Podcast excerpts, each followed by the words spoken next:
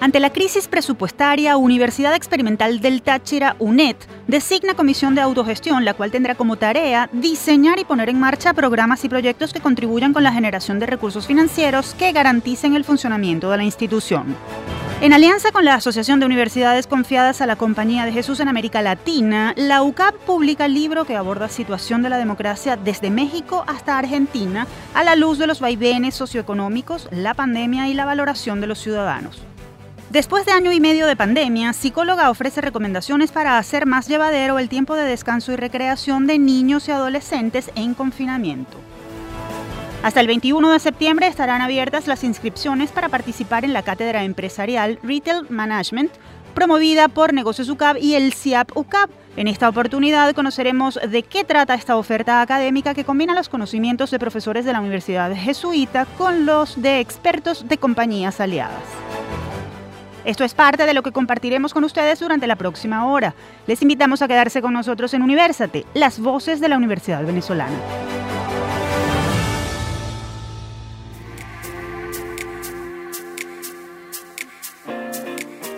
Les saluda Tamara Sluznis, mi compañero Efraín Castillo no estará este fin de semana porque se encuentra atendiendo asuntos familiares. Así las cosas, les damos la bienvenida a nuestro programa Universate transmitido a nivel nacional por Unión Radio. Este espacio es producido por Unión Radio Cultural y la Dirección General de Comunicación, Mercadeo y Promoción de la Universidad Católica Andrés Bello. En la jefatura de producción están Inmaculada Sebastiano, Carlos Javier Virgües, en la producción José Ali Linares y Miguel Ángel Villamizar. En la dirección técnica están Fernando Camacho, Giancarlos Caraballo y Ricardi Carrera. Amigos oyentes, bienvenidos una vez más a Universas de las Voces de la Universidad Venezolana. A nuestro equipo técnico de producción y a mí en lo particular, nos complace que estén allí, al otro lado, escuchándonos y apoyándonos con su sintonía. Como siempre, nuestro programa viene cargado de información y entrevistas que confirman que la Academia Venezolana está viva, trabajando y dispuesta a seguir apostando por la educación y el desarrollo del país. Por lo pronto, Vamos a hablar de una propuesta que busca demostrar que la academia, haciendo uso de sus conocimientos, puede alcanzar la autosostenibilidad. Esto y más a continuación. Actualidad Universitaria. Les contamos que la Universidad Nacional Experimental del Táchira, UNED, anunció recientemente la designación de una comisión de autogestión que tiene como objetivo captar los recursos necesarios para poder mantener en funcionamiento la institución. El equipo, conformado por distintos profesores e investigadores de esa casa de estudios, buscará sistematizar alianzas con diversos sectores productivos del país y también pondrá en marcha proyectos que puedan ser ejecutados por distintos miembros de la comunidad de la UNED. ¿Será la Universidad del Futuro un espacio de autosostenibilidad? Para hablar sobre este tema nos acompaña desde los Andes venezolanos el profesor Raúl Casanova Hostos. Él es rector de la Universidad Nacional Experimental del Táchira, UNED un honor recibirlo nuevamente en Universate, profesor. Muchísimas gracias, un saludo para todos nuestros oyentes a esta hora. Y bueno, desde el Táchira enviamos ese, aun cuando el día hoy está muy frío, sin embargo caluroso como siempre. Un placer. Rector, ¿cuáles serán las primeras acciones que ejecutará esta comisión de autogestión? Bien, en primer lugar ya comenzamos, o sea, desde el año pasado, del 13 de marzo, cuando la pandemia se inició y suspendimos actividades, arrancamos con una serie de actividades que las hemos venido desarrollando sin hacer un tanto alarde ni estridencia, pero que nos ha venido eh, dando muchísimos beneficios por cuanto la universidad la tenemos hoy, una de las universidades más bonitas, limpias, aun cuando la infraestructura está y la fachada están un poco deterioradas, este, eh, la mantenemos muy bonita. Es una de las instituciones del Estado Táchira que se mantienen casi incólume. Sin embargo, bueno, las primeras acciones que hemos venido haciendo es en beneficio de los estudiantes.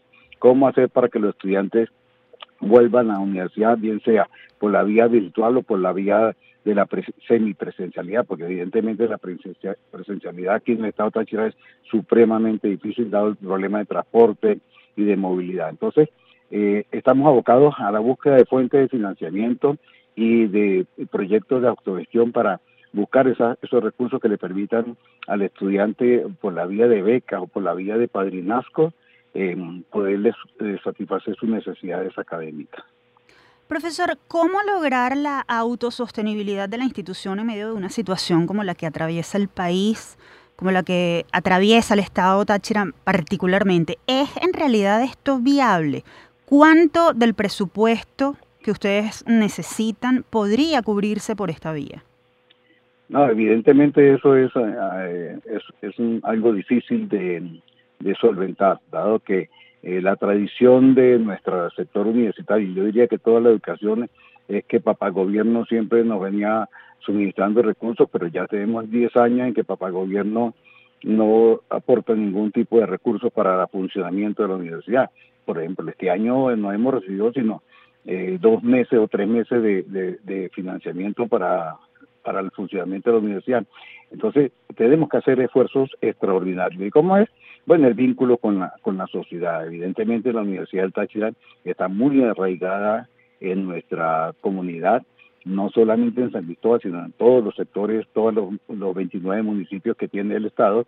Y eh, en esos municipios donde estamos haciendo los trabajos correspondientes para que sean las mismas comunidades que nos ayuden a financiar eh, explico, la parte académica especialmente, porque la parte de infraestructura es imposible de que nosotros podamos hacerlo por esa vía. Pero sin embargo hay alternativas. Las fundaciones egresados y regresados de nuestra universidad están muy interesados en hacer aportes para proyectos que nos permitan eh, mantener esa infraestructura e incluso el transporte, el funcionamiento universidad como el pago de energía eléctrica, agua, que ahorita algo insólito, nos quieren cortar la luz y el agua porque no tenemos como recursos para pagar. Y son cantidades extraordinarias que evidentemente con autofinanciamiento tampoco podríamos hacerlo. Entonces tenemos que buscar otras alternativas. Estamos en eso. La comisión viene trabajando y esta próxima semana vamos a tener una, unas sesiones presenciales para definir criterios que nos permitan ir hacia más allá. Profesor, en la presentación de la comisión se habla de establecer alianzas con el sector productivo del país. ¿Cree usted que la empresa venezolana sigue creyendo en lo que se puede generar desde la academia?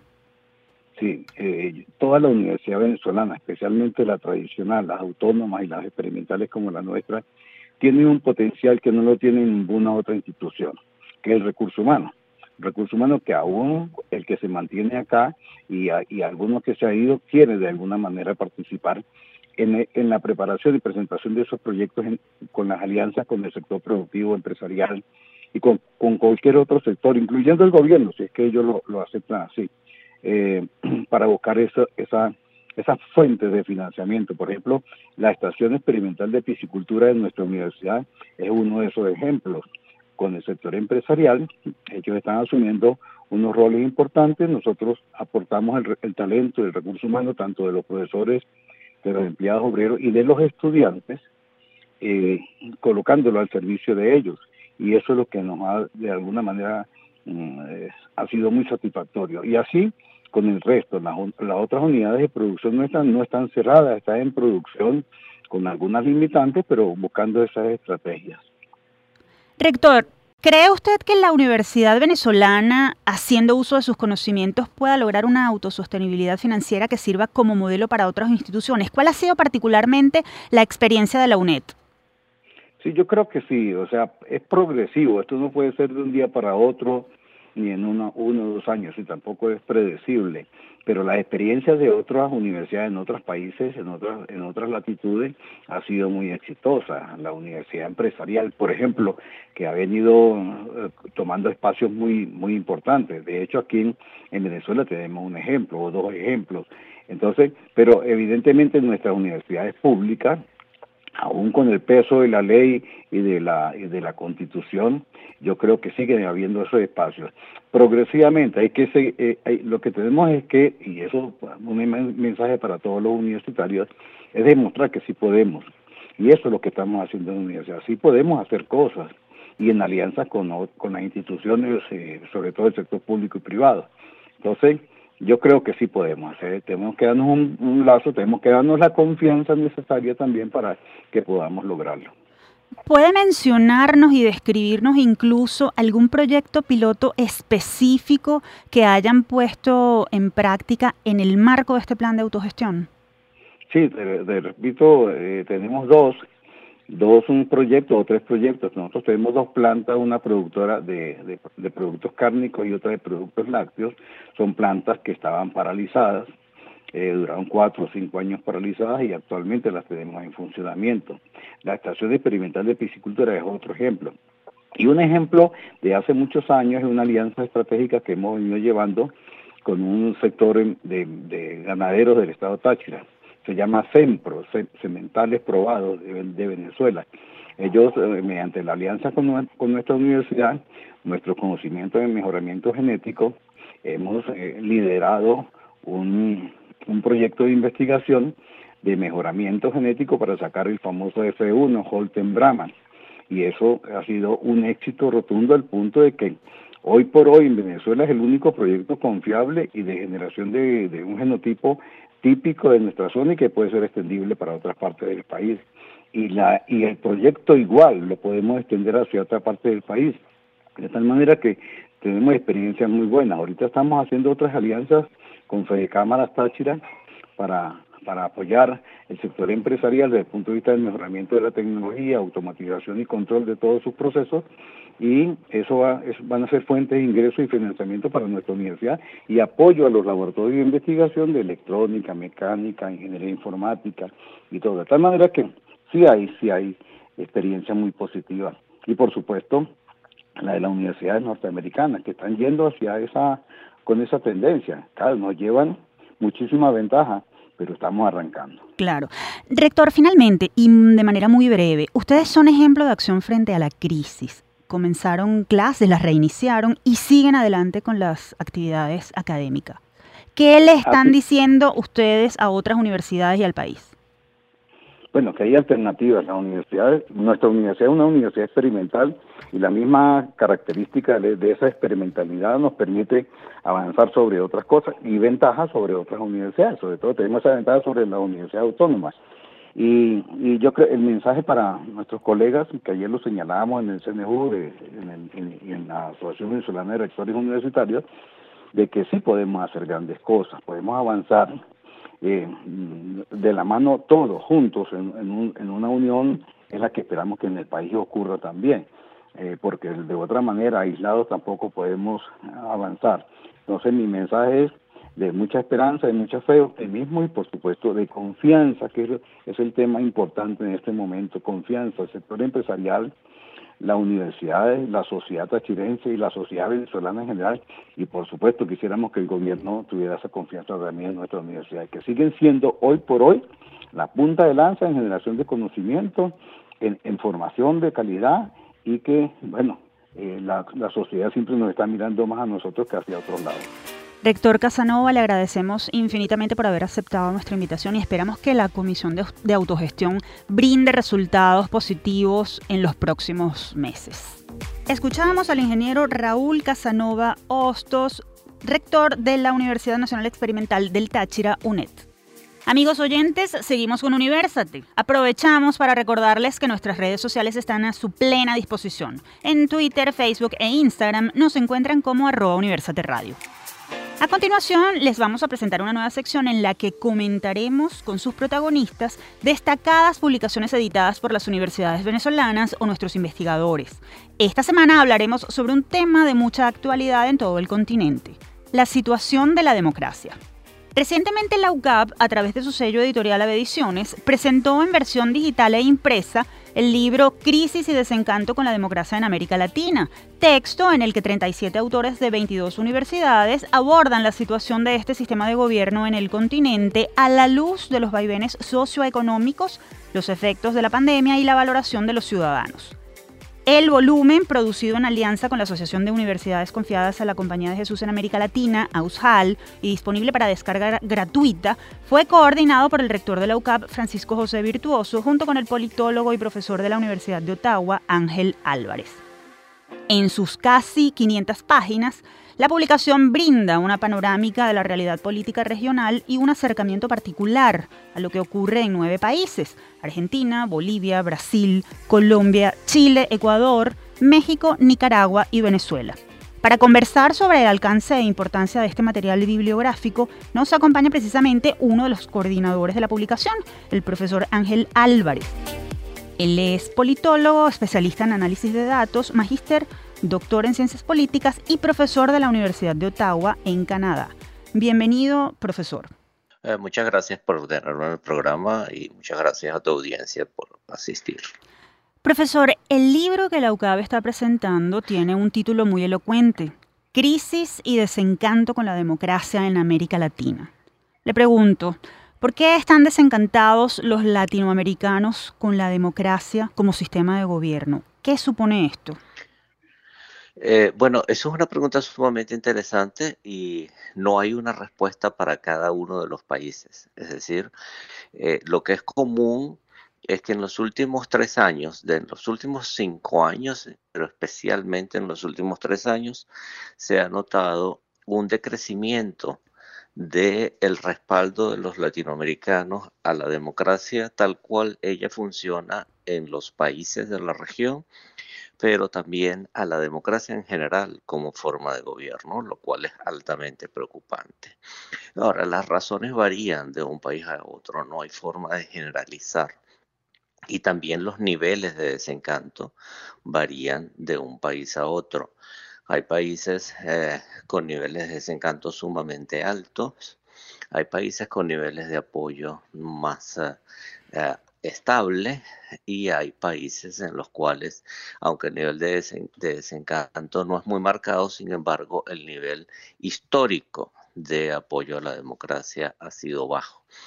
Eh, el trabajo justamente va eh, en la dirección de tratar de indagar las razones por las cuales el fenómeno que se describe para toda la región desde el punto de vista cuantitativo se pueda eh, interpretar específicamente para cada país. Y por eso la importancia de este equipo multidisciplinario e internacional que analiza nueve de los principales casos de América Latina en profundidad, además de los trabajos que analizan la región en su conjunto. Para sintetizar, yo diría que ah, si se pide un conjunto de razones que puedan ser relativamente generalizables a toda la región, yo diría que uno de los principales problemas de la democracia de América Latina es que no ha satisfecho las expectativas de igualdad eh, eh, de oportunidades e igualdad material no solamente en los términos tradicionales de igualdad socioeconómica, sino también en otras formas de expresión de desigualdad, desigualdad política, desigualdad de género, eh, desigualdad en las oportunidades de acceder a los servicios del Estado. Hay un conjunto de desigualdades endémicas en la región que explican en muchos países la razón por la cual los latinoamericanos están perdiendo su eh, fe en la democracia. Pero además de esto hay otras razones. Hay también eh, elementos vinculados con la corrupción de la clase política asociados a la el bajo performance, a la baja calidad del desempeño económico de algunos países de la región.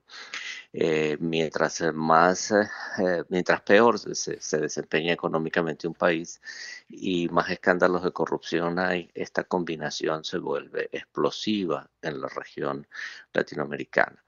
Y una tercera razón que puede eh, de alguna manera generalizarse para casi todos los países de la región, tiene que ver con el modo eh, de ejercicio cotidiano de la democracia. Hay una distancia importante en el modo en el cual los latinoamericanos eh, participan eh, regularmente en elecciones, en democracias, en formas democráticas de participación electoral y otras formas de democracia que aún no están suficientemente bien desarrolladas en la región, que tienen que ver con la participación más allá de lo puramente electoral. Profesor, en la presentación del libro usted señala, y lo vamos a citar, que la sanación de la democracia en América es un camino que debemos transitar para responder a los exigentes desafíos que vive la región. ¿Por qué plantea usted esto? ¿Es posible la sanación de la democracia? Y en todo caso, ¿cómo lograrla? Yo diría que no solamente es posible, sino que es indispensable. Es decir, América Latina, al contrario que otras regiones de mediano o bajo desarrollo en la región, desde su origen ha tratado de perseguir el proyecto democrático liberal. Las repúblicas latinoamericanas surgen en el siglo XIX con un intento de eh, desarrollar proyectos democráticos liberales y solo algunos países lo, han logrado de una manera relativamente satisfactoria en la región. En concreto, principalmente tres países han logrado el mayor nivel de consolidación entre de la democracia en el marco de un Estado de Derecho. Esos son los casos de Costa Rica, Uruguay y en menor proporción recientemente Chile, pero también Chile.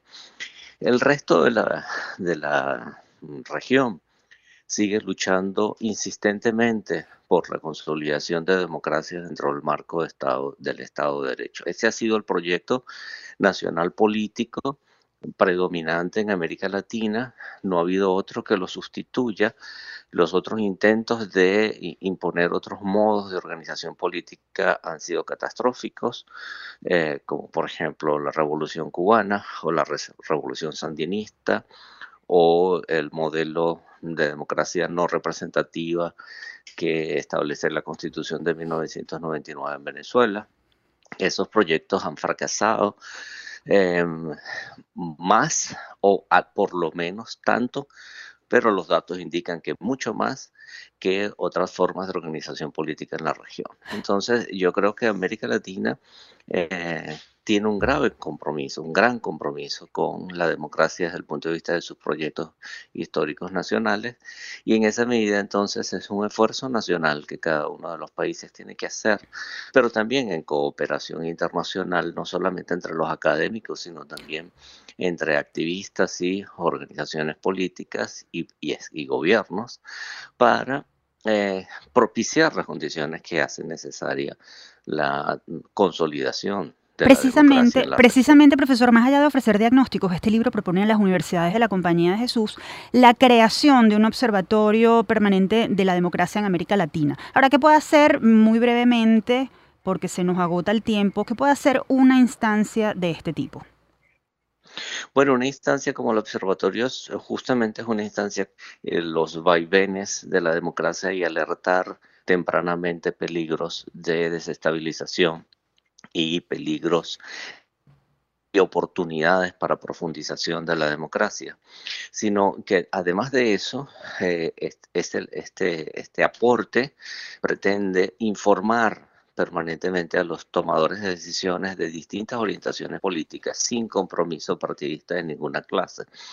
Y a los activistas sociales y a las organizaciones políticas en general acerca de los riesgos que están corriendo los países a fin de afrontarlos nacionalmente con una visión eh, integradora, deliberativa, participativa de todos los distintos sectores sociales para la solución oportuna de problemas y para impedir, por ejemplo, que eh, los países se habían sorprendido por situaciones abruptas como las ocurridas recientemente en Chile, Colombia o en México, con eh, protestas eh, masivas en la calle por no afrontar a tiempo problemas que desde el punto de vista académico han sido diagnosticados desde hace mucho tiempo, pero sin que haya habido el adecuado nexo de comunicación entre la clase política y los investigadores en ciencia política. Profesor Álvarez, muchísimas gracias por acompañarnos y ofrecernos detalles de este nuevo e importante libro de alcance continental, Crisis y desencanto con la democracia en América Latina. Ustedes escuchaban al profesor Ángel Álvarez, politólogo, especialista en análisis de datos, magíster y doctor en ciencias políticas, profesor de la Universidad de Ottawa en Canadá y coordinador del libro Crisis y desencanto con la democracia en América Latina.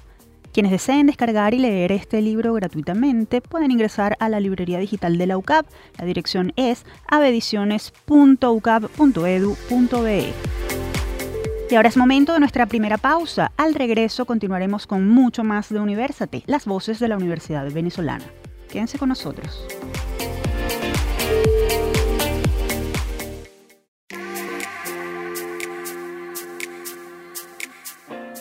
Seguimos con más de Universate, las voces de la Universidad Venezolana. Les recordamos que pueden escuchar nuestra transmisión a través de www.unionradio.net o el canal 980 de Simple TV. También pueden descargar nuestros episodios en iVoox. Allí nos encuentran como Producción Universal. Atención padres, porque en esta parte del programa vamos a hablar sobre cómo hacer más llevaderas las vacaciones de niños y adolescentes en tiempos de pandemia. Nos ayudará una experta en psicología. Los invitamos a quedarse a escuchar lo que les traemos a continuación. Lupa Universate. Estamos transitando por el segundo año en pandemia y esto supone para nuestro país otro periodo más en el que el asueto de vacaciones sucede en medio de un confinamiento parcial. Esta situación resulta complicada para todos, pero fundamentalmente para quienes tienen hijos en etapa escolar o para jóvenes que están en bachillerato o en transición hacia su vida universitaria. ¿Por qué? Pues porque el estar en casa puede traducirse en tedio o en la disponibilidad de largas horas de ocio, lo que lleva a que los niños, adolescentes y jóvenes puedan sentirse abrumados y hasta estancados. ¿Qué hacer para enfrentar esta situación? ¿Qué opciones se pueden proponer para contrarrestar los efectos del aburrimiento? ¿Hasta qué punto podría ayudar la compañía de familiares? Para conversar sobre este tema nos acompaña vía telefónica la profesora Janet Guerra. Ella es psicóloga y coordinadora de Extensión Social de la Escuela de Psicología de la UCAP. Bienvenida nuevamente a Universate, profesora Guerra. Gracias por la invitación. Bueno, y aquí a compartir algunos, algunos elementos que pueden ayudar a comprender y a manejar esta situación difícil por la que estamos pasando. Profesora, más de un año en pandemia con niños y adolescentes confinados, no solo para recibir clases, sino para recrearse. ¿Cuál es y cuál ha sido el mayor desafío o problema de una situación como esta? Fíjate, de esta situación han sido los cambios a los cuales ha habido muy poco tiempo para adaptarse, para buscar generar una adaptación positiva porque han sido cambios en una situación de angustia, preocupación por las posibilidades de contagio, por un lado. Por otro lado, el mantenerse en cuarentena, el no poder salir de casa y, bueno, eh, como decías, el trabajar desde la casa, el que los hijos tengan la escuela desde casa, todo eso ha sido un reto, un reto que algunos han sabido manejar de manera más efectiva que otros. Por otro lado, ahora en vacaciones en casa, pues implica otro cambio. Son las segundas vacaciones, es verdad, pero aún esas segundas vacaciones tienen el elemento añadido del cansancio, la fatiga pandémica, que se refiere a que ya casi no quieren utilizar el tapaboca, el agotamiento de seguir medidas de seguridad por un lado, pero por otro lado, también lo que yo llamo la fatiga en cuarentena o esa, o esa fatiga en confinamiento, que implica, oye, unas vacaciones más todavía sin poder salir de casa con toda libertad. ¿Qué consecuencias emocionales puede dejar en los niños y en los adolescentes ese encierro prolongado en casa o el hecho de que no tengan posibilidad de cambiar de ambiente? Eso está trayendo y cada vez lo oímos con más frecuencia eh, irritabilidad, y no solo en los niños y adolescentes, sino también en sus padres, por cómo manejar la situación y ante lo cual están. Entonces puede haber, como te digo, esa irritabilidad que genera agresividad. Y agresión muchas veces hacia quien está más frecuente con ellos en casa porque es hacia quienes ellos sienten la seguridad de que a pesar de que con quien ellos se puedan desquitar, pueden, pueden, los van a comprender o ellos esperan ser comprendidos. Por otro lado, puede haber incluso mayor encierro, comienzan a estar más en sus cuartos o en ese espacio de no querer saber de nadie y son, em, son indicadores o conductas que si bien uno puede entender que estar ocurriendo, que hay que tener en cuenta que si se prolongan mucho en el tiempo, son preocupantes y sería necesario buscar ayuda psicológica. ¿Qué pueden hacer los padres para contribuir con la sanidad mental de sus hijos, teniendo en cuenta que los padres también son de las personas más afectadas? ¿Cómo pueden ellos eh, garantizar una sana distracción de sus hijos en el hogar? Ok, Ahora, allí hay algo importante, ¿no? Y claro, siempre tenemos que hacerlo ajustado a la edad.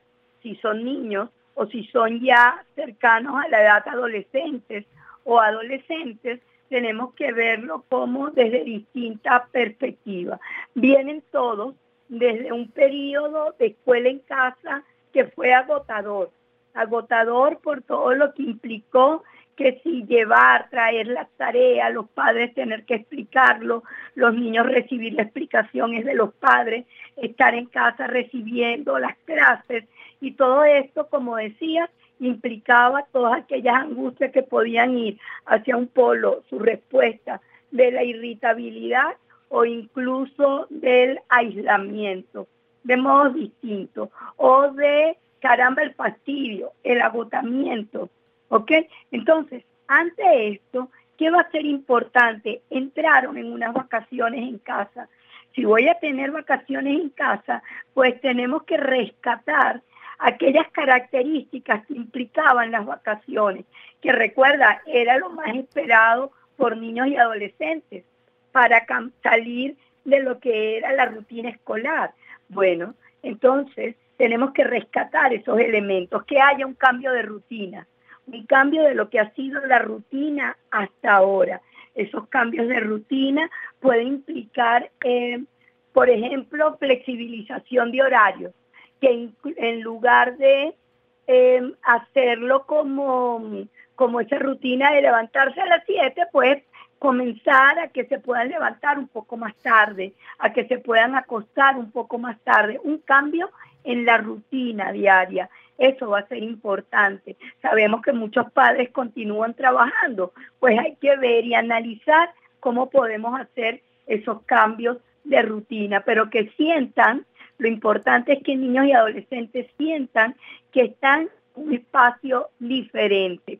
En ese espacio diferente, en esos cambios, implica poder realizar actividades juntos, y eso va a ayudar a los padres y a los niños. Actividades que pueden ser divertidas para ambos o actividades de rutina dentro de casa que podemos hacer divertidas. Ahora, profesora, en plena, en plena era digital es imposible no apelar a la tecnología como tal de salvación para resolver el problema de la distracción. Eh, estamos hablando de videojuegos, eh, televisión, teléfono celular. ¿Cómo hacer que esto de lo que pareciera que es imposible escapar, no se convierta en una muleta para ocultar o, digamos, para sacarle el cuerpo al problema del confinamiento. Ok, ¿qué va a ser importante? La tecnología es clave, es muy, puede ser muy positiva, no necesariamente puede ser negativa como se plantea, siempre y como se ha manejado, que era un poco también lo que te iba a decir eh, anterior, o sea, ¿cómo hacer con esa tecnología? Pues que haya espacios recreativos y de conexión con las redes, claro, pero padres informados de que están viendo sus hijos y del manejo del tiempo, de cuánto tiempo están conectados. Y ese tiempo va a variar de una edad a otra, pues en niños pequeños, por ejemplo, se espera que la conexión diaria no sea mayor a dos horas y media, eso es lo recomendable. Eh, no juntas, pues no continuas, sino como espacios pequeños durante el día. Y entre esos espacios otro tipo de actividad. Igual ocurre con adolescentes. Puede, porque es un espacio para también una oportunidad de desarrollar destrezas sociales de cómo comunicarse con amigos en vacaciones, comentar la película o lo que han visto o lo que han hecho, pueden hacerlo por esa vía virtual. O como tú dices, con espacios de juego. Eso es clave. Profesora, ¿recomienda usted a los padres conversar con sus hijos sobre la situación para hacerles entender lo que ocurre o incluso para oír lo que sienten y piensan? ¿O sería más efectivo alejarlos de esa situación y, mantenerlos en, un mundo paralelo, que preserve, que preserve la sanidad mental. Para la salud mental es clave, por un lado, estar informado, Entonces es importante que los papás sí les comenten y les respondan a sus preguntas. Yo diría más bien escucharlos, ver cuáles son sus angustias de los hijos, esas angustias que ellos pueden tener y que respondan a ellas con información veraz acerca de lo que está ocurriendo con el COVID, con la pandemia, de todo esto. Ahora, tampoco sobreinformarlos, sino como te digo, responder a sus inquietudes. Si hay alguna parte de esa inquietud que no pueden responder, pues díganle que van a buscar información, búsquenla y respóndanle. Ahora, tampoco el estar todo el día solo hablando de eso o de lo que está, eso tampoco ayuda a la salud mental. Son como espacios de conversar de eso y espacios para conversar de otros temas y de otras angustias. Por ejemplo, los niños y adolescentes, especialmente los adolescentes, una de sus angustias ahorita es estoy perdiendo mi adolescencia. Finalmente, profesora, ¿qué es lo peor que puede hacer un padre o representante con su hijo en tiempo de vacaciones en confinamiento? ¿Qué recomienda usted no hacer? ¿Qué no hacer? Dejarlo solos. Dejarlos solos o dejarles el día totalmente libre. De que hagan lo que quieran cuando quieran. Eso no es sano. Como tampoco lo es el otro extremo. De tenerle todas las, todas las horas diurnas eh, estructuradas. No. Es un espacio que tiene que ser de flexibilidad es un espacio donde, como decíamos, hay que escucharlos, hay que hablar con ellos, preguntarles el cómo están. De eso se trata, el no escucharlos, el no hablar con ellos, el dejarlos solos o tenerles todo como extremadamente estructurados, eso es insano. Profesora Guerra, muchísimas gracias por esas recomendaciones que estamos seguros de que nuestros radioescuchas sabrán aprovechar. Espero que sí, muchas gracias por la invitación. Bueno, y se trata de eso, cambiar la rutina manteniendo cierta estructura en la casa, con horarios, sí, pero flexible. Y a disfrutar, hacerlo recreativo y que disfruten juntos con actividades variadas, como cocinar jugar, divertirse, sea por la tecnología o sea en espacios que en su comunidad puedan abrir para que ellos puedan compartir y disfrutarla. Muchas gracias. Es así, conversábamos con la profesora Janet Guerra, ella es psicóloga y coordinadora de extensión social de la Escuela de Psicología de la UCAP. Y en esta parte del programa vamos a hablar sobre una nueva propuesta que trae la UCAP para la formación de los profesionales venezolanos, la cual se estará ejecutando en alianza con un destacado grupo de empresas con el fin de satisfacer la demanda del mercado laboral. ¿Quieren saber de qué se trata? Se los vamos a contar en nuestra próxima sección. Todo me sirve, nada se pierde. ¿Cómo gerenciar una tienda y otros comercios al detal? ¿Cómo planificar la compra de productos, determinar el inventario, elaborar los planes de mercadeo o decidir la mejor oferta para los clientes? Brindar herramientas para responder estas preguntas con una formación teórico-práctica y en un formato único en el país es el objetivo que se ha propuesto la Universidad Católica Andrés Bello a través de su nueva cátedra empresarial Retail Management, oferta académica que combina los conocimientos de profesores de la UCAP con los expertos de compañías aliadas. Para ofrecernos detalles de esta cátedra empresarial, recibimos vía telefónica al profesor Miguel Goncalves. Él es director de negocios UCAP y uno de los principales responsables de esta formación Profesor Goncalves, bienvenido nuevamente a Universate. Muchísimas gracias.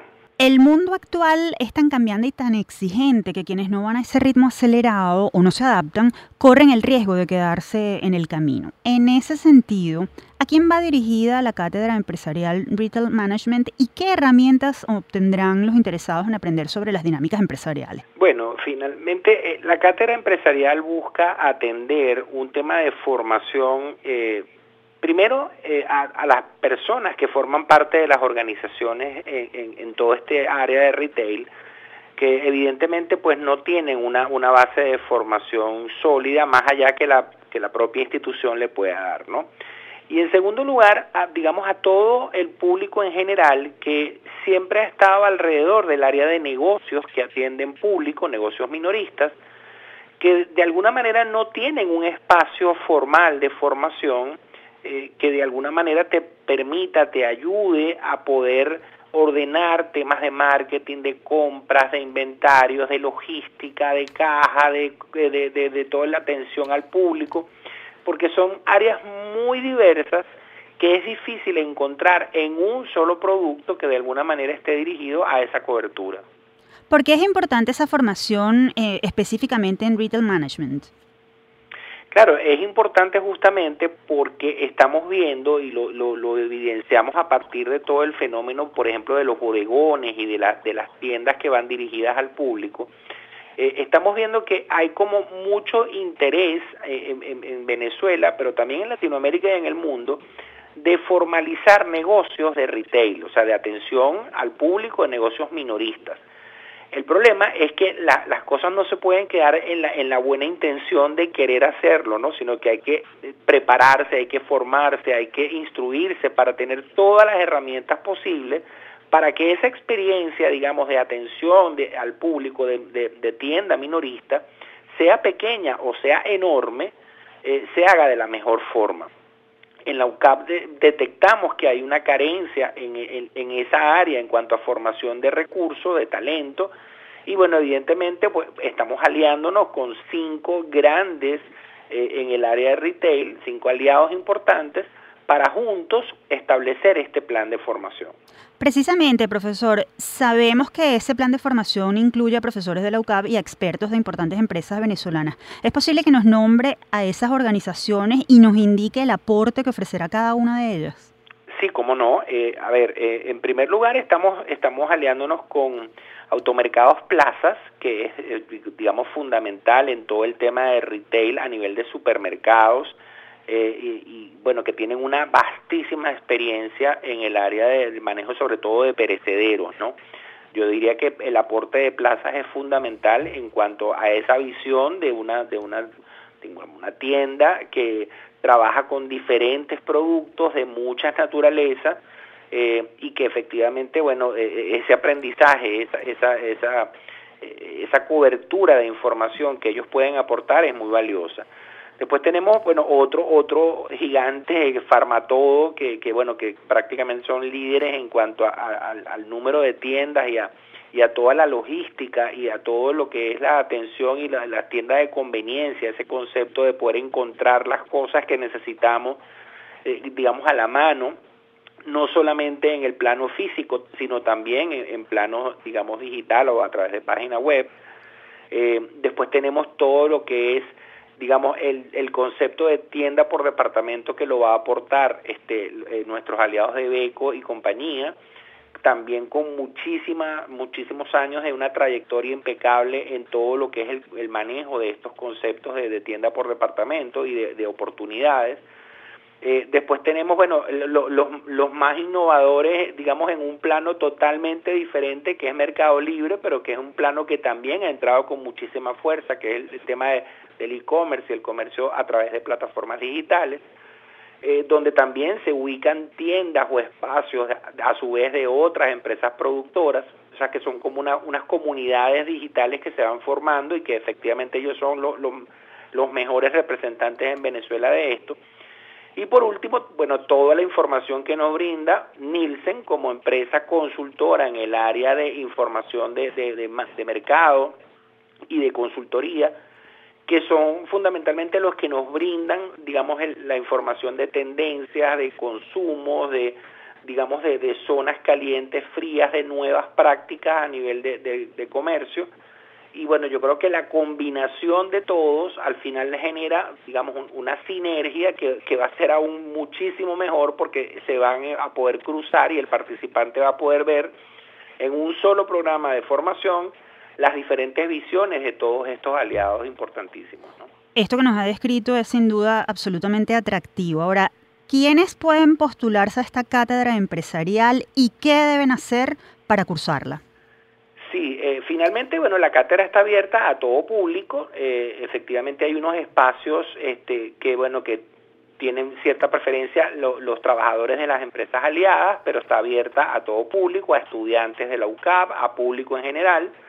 Eh, y la información está en el portal de, del CIAP, que es nuestro, digamos, nuestro brazo aliado dentro de la católica para lo que es extensión académica, eh, la página ciap.com.be, allá en, la sección diplomados, cátedras empresariales, está la oferta de la, de la, primera, que es esta, la cátedra empresarial de Retail Management, este, y bueno, está toda la información y bueno, por supuesto los temas de costo, de, de, todo lo que son las estructuras de programa y bueno, todo lo que van a ser facilitadores después.